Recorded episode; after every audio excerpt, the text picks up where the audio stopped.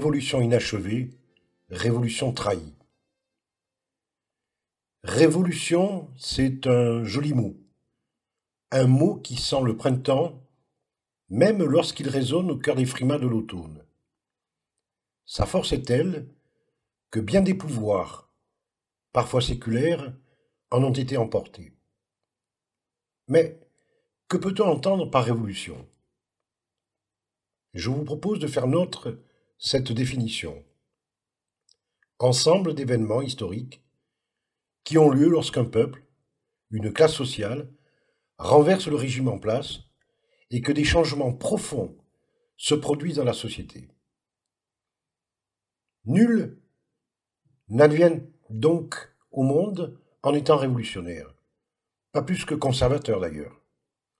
C'est une alchimie complexe faite d'expériences de vie, d'une place au sein d'une société, d'une couleur de peau, qui va œuvrer au fil du temps en aiguisant et forgeant une prise de conscience au regard de toutes ces aliénations qui entravent l'humanité.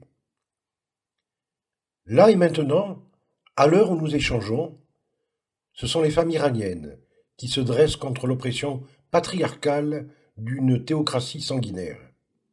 Comme souvent, cela commence par une révolte, une somme de refus, une irrépressible envie de briser les chaînes. Il me vient à ce propos l'envie d'évoquer ici les figures de Kolontai, d'Olympe de Gouges, de Louise Michel et d'Arlène Sioux. Ces femmes, russes, françaises, nicaraguayennes, qui ont donné à des révolutions ou des tentatives de révolution, la couleur de cette moitié de l'humanité, victime depuis le fond des âges d'un ordre qui n'a rien de naturel. Elles furent euh, emprisonnées, déportées, exécutées en place publique, ou tombèrent les armes à la main. Mais leurs combats ne furent pas vains, tant elles ont transmis à celles qui leur ont succédé la certitude que la lutte des femmes est indispensable pour une révolution digne de ce nom. Révolution inachevée ou trahie C'est l'intitulé de cette causerie à laquelle vous êtes invité. J'en citerai quelques-unes, sans intention toutefois de hiérarchiser leur importance au regard de l'histoire. Les contextes et les temps dans lesquels elles se sont déroulées varient grandement. Elles ont toutefois en commun cette impétueuse irruption de des dominés que des puissants pensaient avoir éternellement enchaîné. La Révolution française, la Révolution d'octobre au cœur de l'Empire de Russie, la Révolution des œillets au Portugal, la Révolution cubaine et les luttes de libération anticolonialistes et anti-impérialistes d'Algérie et du Nicaragua les révolutions de Corse, et sans omettre la Commune de Paris. Nous avons tout le loisir d'en évoquer bien d'autres, comme celle des esclaves d'Haïti. Leur simple évocation montre bien que le moteur de l'histoire de l'humanité est bien, cette violente opposition entre des oppresseurs et des opprimés. Il en est aujourd'hui comme il en fut hier. Au titre d'un choix pouvant illustrer mon premier propos, celui de l'exemple d'une révolution inachevée est celle du Nicaragua, dont il va être tout d'abord question.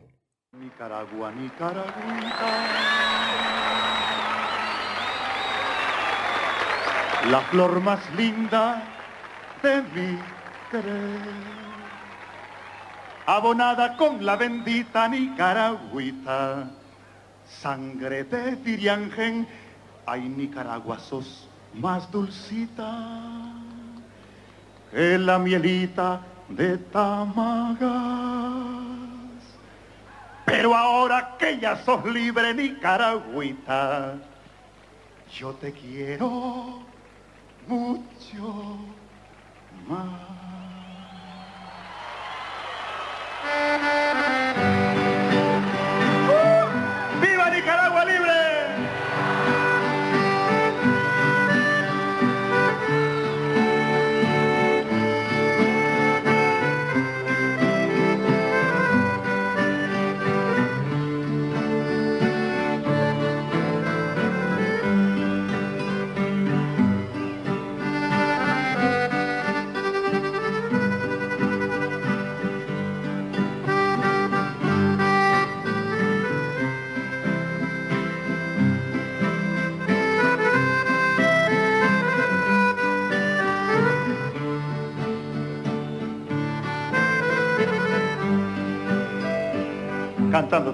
Ay, Nicaragua, Nicaragüita. Es el pueblo de Nicaragua. La flor más linda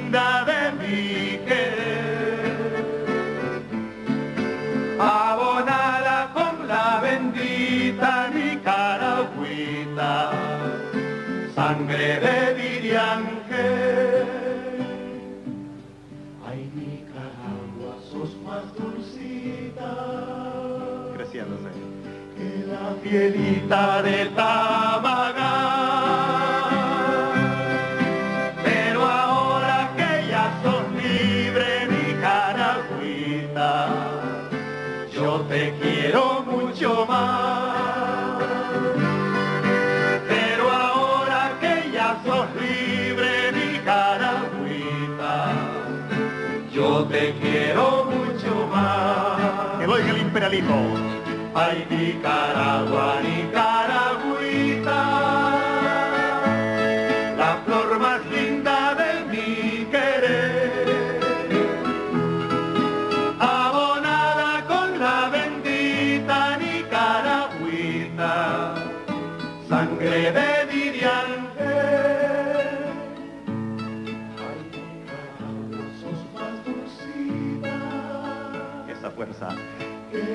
la pielita de Tábara. Pero ahora que ya sos libre, Nicaragüita, yo te quiero mucho más. Pero ahora que ya sos libre, Nicaragüita, Cantando. yo te quiero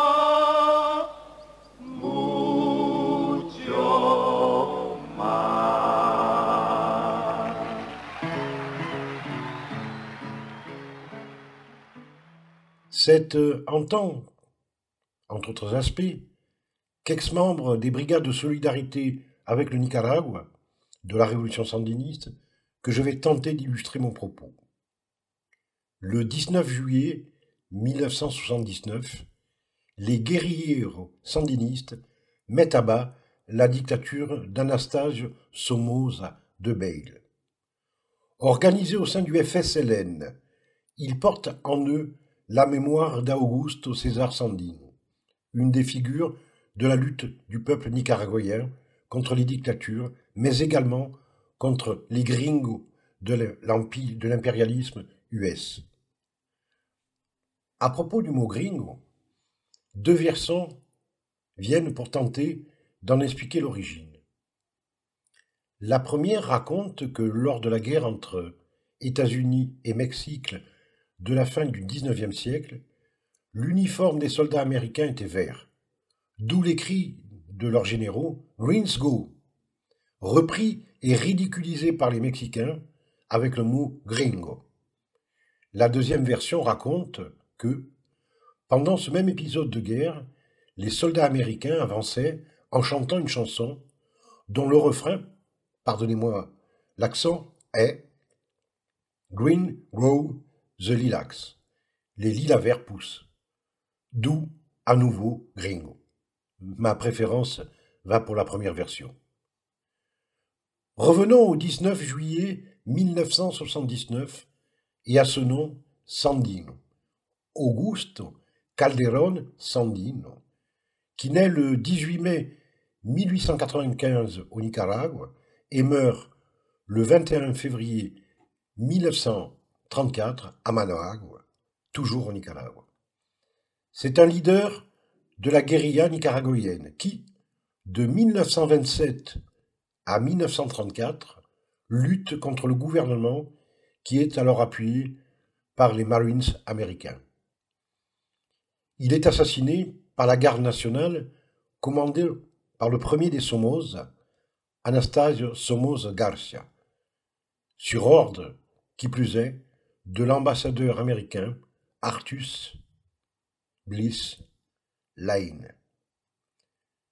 Le FSLN, en espagnol Frente Sandinista de Liberación Nacional, est fondé en 1961 comme organisation politico-militaire socialiste qui s'inspire par la lutte antérieure du général Auguste Sandin. Ce choix se veut fédérateur et symbole de la lutte du peuple nicaraguayen, à la fois contre les régimes dictatoriaux, mais aussi contre cet impérialisme nord-américain, omniprésent et véritable pouvoir qui s'arroge le droit de dominer le pays par l'intermédiaire de ses marionnettes. Cette omniprésence des USA a été politiquement conçue par un président de ce pays. Elle porte toujours le nom de doctrine Monroe. Le 22 décembre 1823, lors de son septième message annuel au Congrès des États-Unis, le président américain républicain James Monroe propose à l'assistance quelques phrases plus particulièrement destinées aux puissances européennes. Les Amériques, dit-il, ne sont plus ouvertes à la colonisation. Il rajoute Toute intervention européenne dans les affaires du continent sera perçue comme une menace pour la sécurité et la paix. Il conclut En contrepartie, les États-Unis n'interviendront pas dans les affaires européennes. Le discours se veut anticolonialiste et s'adresse particulièrement à l'Angleterre et à l'Espagne. Il est trompeur. La véritable intention des USA consiste à remplacer ces ex-puissances coloniales dans le cadre d'une compétition économique acharnée. Cette stratégie est alors qualifiée par tous ses opposants comme un néocolonialisme prédateur. Et ils ne font pas erreur. Certes, il n'y a plus d'esclaves, mais le sort des travailleurs de, de la terre, les paysans sans terre donc, n'est guère plus enviable. À partir de la fin du XIXe siècle, les États-Unis donnent un caractère impérialiste à la doctrine Monroe et entreprennent de resserrer leur influence militaire, économique et politique sur la région des Caraïbes, y compris, bien évidemment, aux moyens d'intervention militaire. L'objectif est de transformer cette mer Caraïbe en Mare Nostrum en raison de son importance stratégique. Entre 1891 et 1912, il réalise des dizaines d'interventions militaires en Haïti, au Nicaragua, à Porto Rico, à Cuba, de nouveau au Nicaragua, au Venezuela, en République dominicaine et en Colombie, de nouveau en République dominicaine, au Guatemala, de nouveau à Cuba, encore au Venezuela, au Honduras, en Haïti. En outre, hors des Caraïbes, une action militaire est portée contre le Chili en 1891. En pratiquant la diplomatie du dollar, il réalise des interventions d'ordre financier, aboutissant à l'établissement de contrôle américain sur les finances de plusieurs États le Honduras, le Nicaragua, la République dominicaine, Haïti. Les piliers de la politique nord-américaine sont donc multiples. D'abord militaires. Tous les peuples d'Amérique centrale font connaissance, à leurs dépens, avec une force créée le 17 novembre 1775, les Marines, de sinistre réputation.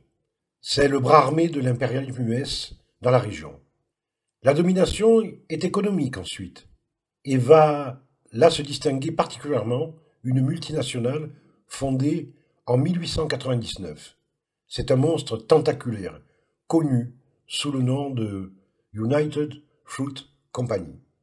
Bien plus tard, c'est un sinistre sigle qui va illustrer cette politique, la CIA. Fondée en 1947, cette agence dite de renseignement est dans les faits une organisation chargée des basses besognes.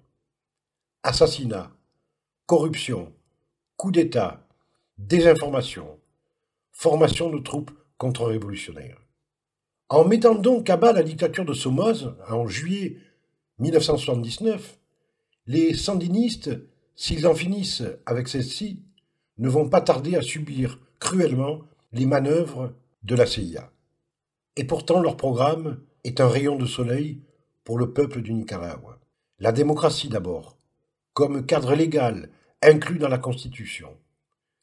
À l'heure d'aujourd'hui, où des forces populistes néofascistes et hyper-autoritaires s'acharnent à détruire les espaces démocratiques, bien de nos camarades qui ignorent volontairement les luttes démocratiques devraient pouvoir se souvenir combien ce bien nouveau fut précieux à l'esprit d'un peuple qui n'avait jamais connu que l'esclavagisme et toutes les formes autres violentes de l'exploitation de l'homme par l'homme.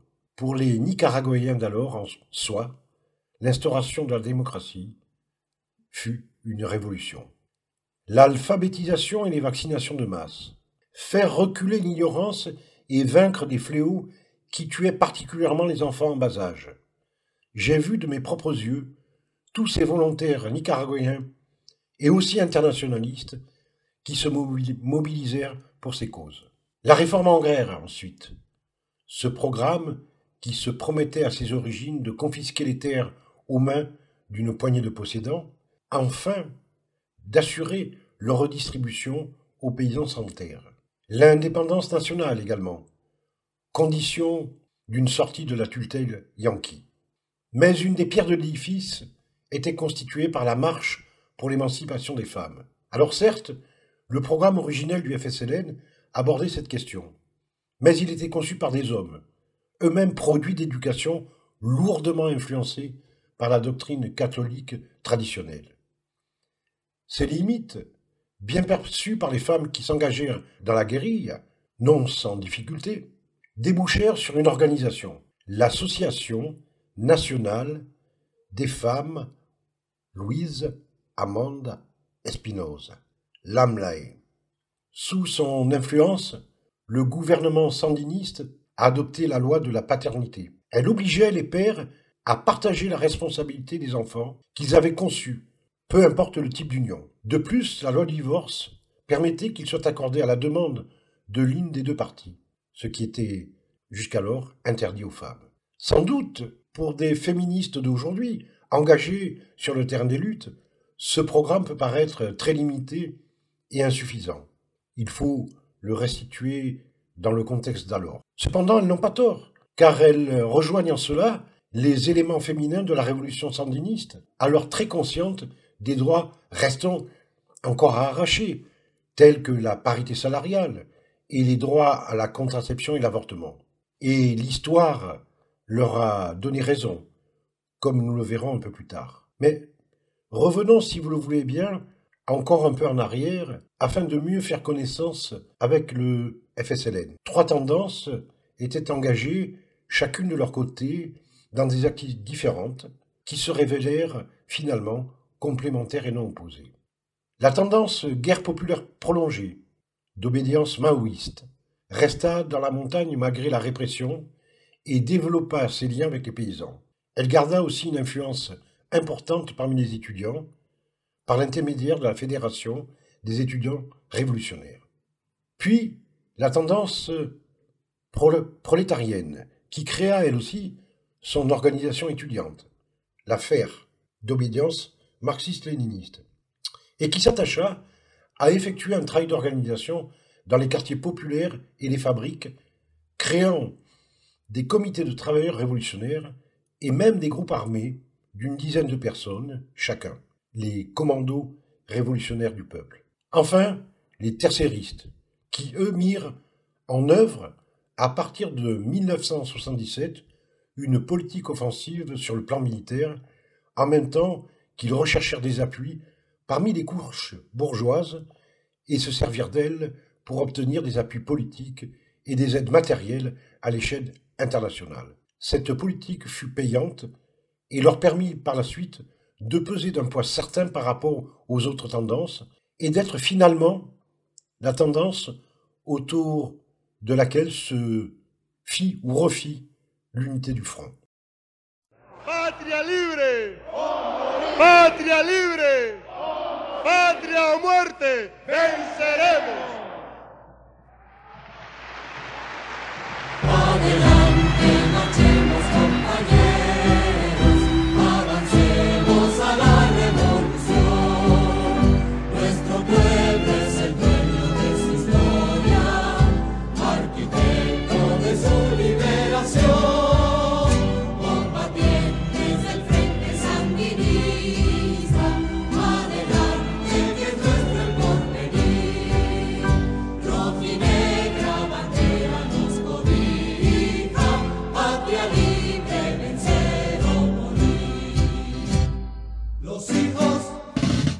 santino, ni se vende, ni se rinde.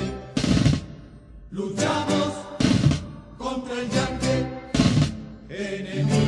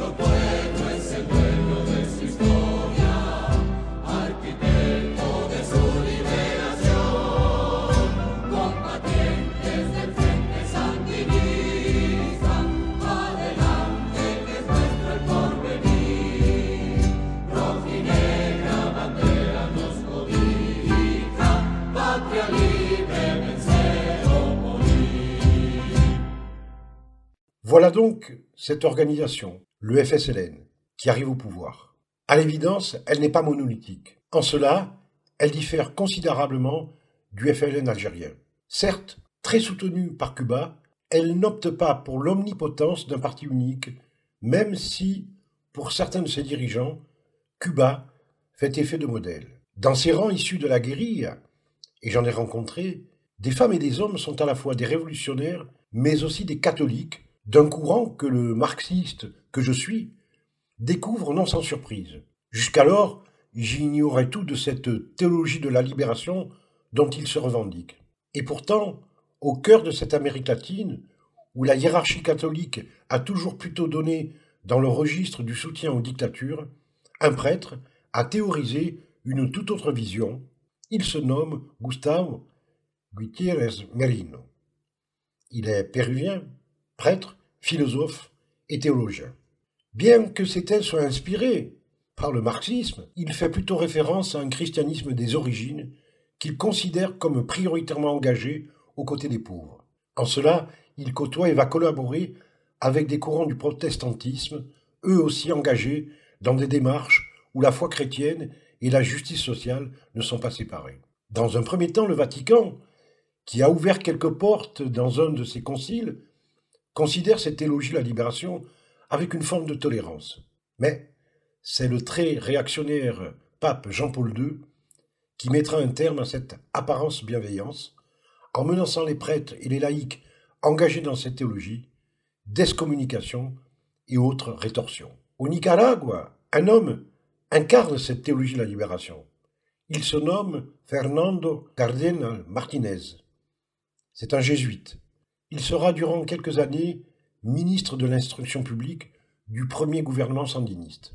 Grand artisan de la campagne d'alphabétisation mise en place lors de la révolution, sandiniste, pardon, où l'analphabétisme fut réduit de quelques 50% à 12%, il devient vice-coordinateur de la jeunesse sandiniste, puis responsable des comités de défense sandiniste. Mais son engagement pose problème à l'Église catholique, tout au moins à la haute hiérarchie. Et le 4 février 1984, dans le contexte de la guerre froide, le pape Jean-Paul II le suspend à Divinis, ainsi que les prêtres Miguel Descote Brockman et Engar Parales, précisément en raison de leur soutien à la théologie de la libération. À noter que, pendant le même temps, les sectes évangélistes non seulement ont soutenu la dictature de Somoza, mais elles vont se montrer parmi les ennemis les plus acharnés des sandinistes arrivés au pouvoir. Ce sont leurs homologues, que l'on retrouve d'ailleurs aujourd'hui en soutien des Trump et Bolsonaro.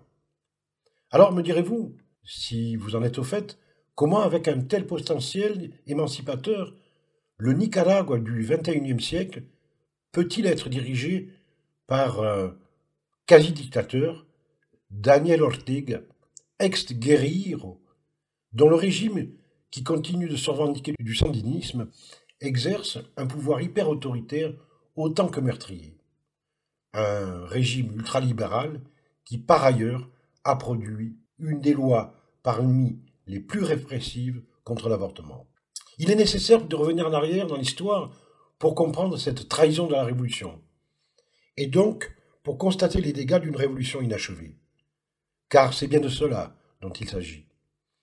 Tout d'abord, il convient de se remémorer d'un élément déterminant dont les effets dévastateurs se font encore sentir, et ce, y compris aujourd'hui au niveau international. À l'aube des années 1980, une révolution conservatrice porte au pouvoir des chefs d'État hostiles au socialisme. Elle se manifeste en particulier par l'arrivée au pouvoir aux États-Unis de Ronald Reagan, de Margaret Thatcher au Royaume-Uni, de Brian Mulroney au Canada et de Nakazone au Japon. Pour qualifier ce phénomène, on peut employer le terme de révolution libérale. Le Nicaragua des sandinistes va compter parmi les premières victimes de cette offensive. La guerre froide entre les USA et l'URSS bat toujours son plein. Reagan a déjà Cuba dans son collimateur. Le Nicaragua ne tarde pas à faire l'objet de la même menace. Dans sa croisade anticommuniste, le président des USA veut éradiquer des régimes dont il considère à la fois la proximité géographique et l'influence comme des dangers imminents. Via la CIA, il va financer, armer et soutenir politiquement un soulèvement antisandiniste, connu depuis sous le nom de Contra. Mais qui sont ces gens? Qui prennent alors les armes et qui vont s'engager dans une guerre civile dévastatrice Leurs rangs sont composites d'ex-membres de la garde nationale de la dictature somoza, y côtoient d'ex-guerrilleros, des Indiens misquitos et des petits paysans déçus par une réforme agraire qu'ils considèrent comme une promesse trahie. Qu'une partie de la bourgeoisie, précédemment engagée aux côtés des sandinistes, se retourne contre ses ex-alliés n'est pas chose surprenante, et ce malgré les grandes concessions que ces derniers ont pu lui faire.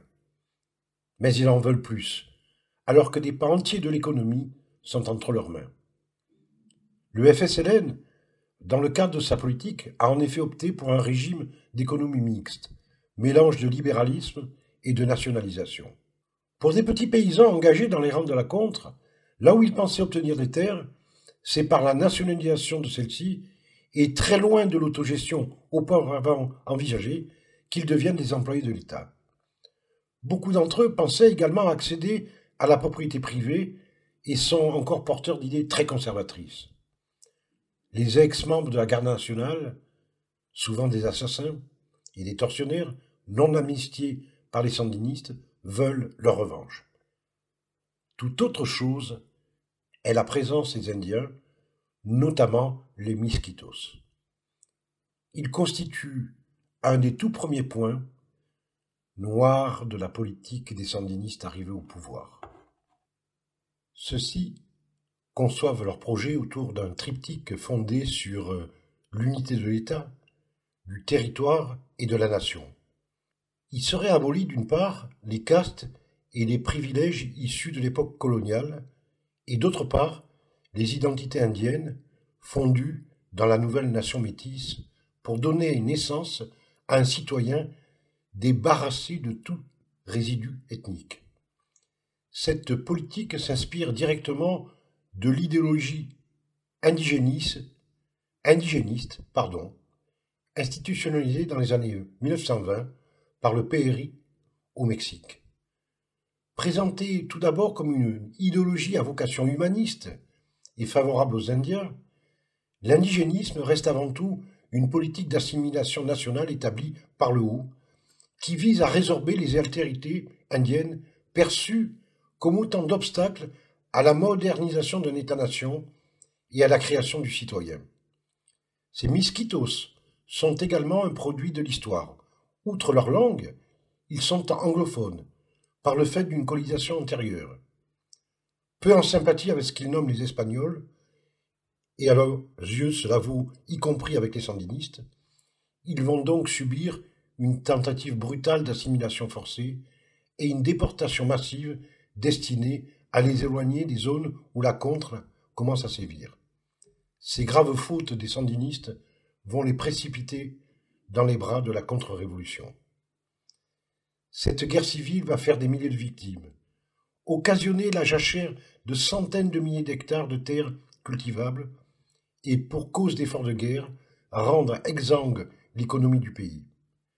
L'immense part du budget étant alors consacrée à l'armement, tous les projets sont paralysés et les restrictions budgétaires créent un mécontentement croissant, notamment dans les couches sociales les plus fragiles. C'est précisément ce à quoi veut parvenir la stratégie de Reagan. De plus, par les effets d'une propagande mensongère, très relayée par des médias occidentaux, les sandinistes, accusés entre autres choses de génocide à l'encontre des populations indiennes, ce qui est totalement inexact, vont se trouver de plus en plus isolés sur la scène internationale. Et hélas, pendant le même temps, le FSLN au pouvoir va se couper d'une partie de ses forces vives en s'institutionnalisant et en se crispant sur une démarche bientôt uniquement étatique.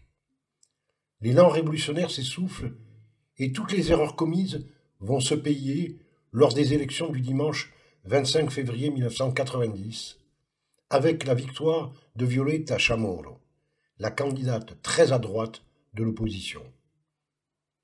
Et le président sortant, Daniel Ortega, va lui accélérer sa dégénérescence politique tout en gardant une main de fer sur ce qui reste d'un FSLN bientôt déserté par ses éléments les plus révolutionnaires. Plus de trente années de cure de libéralisme ont eu raison des acquis de la révolution sandiniste. Avec 75% de la population au niveau ou en dessous du seuil de pauvreté, et l'effondrement de la protection sociale et de l'enseignement, le Nicaragua de Sandine n'est plus qu'un souvenir. Et comme un malheur ne vient jamais seul, Ortega de nouveau au pouvoir s'enfonce dans la corruption, le népotisme et une répression violente. Des milliers d'opposants sont emprisonnés ou traqués, parmi lesquels d'ex-guerriers et d'ex-dirigeants sandinistes. C'est le cas de Dora Maria Télez, une ex-sandiniste condamnée à huit ans de prison pour trahison de la patrie. Elle est aujourd'hui libérée, grâce à une campagne de soutien euh, dont je suis, comme beaucoup d'autres ex-membres des brigades de solidarité. Des centaines d'hommes et de femmes ont déjà perdu leur vie.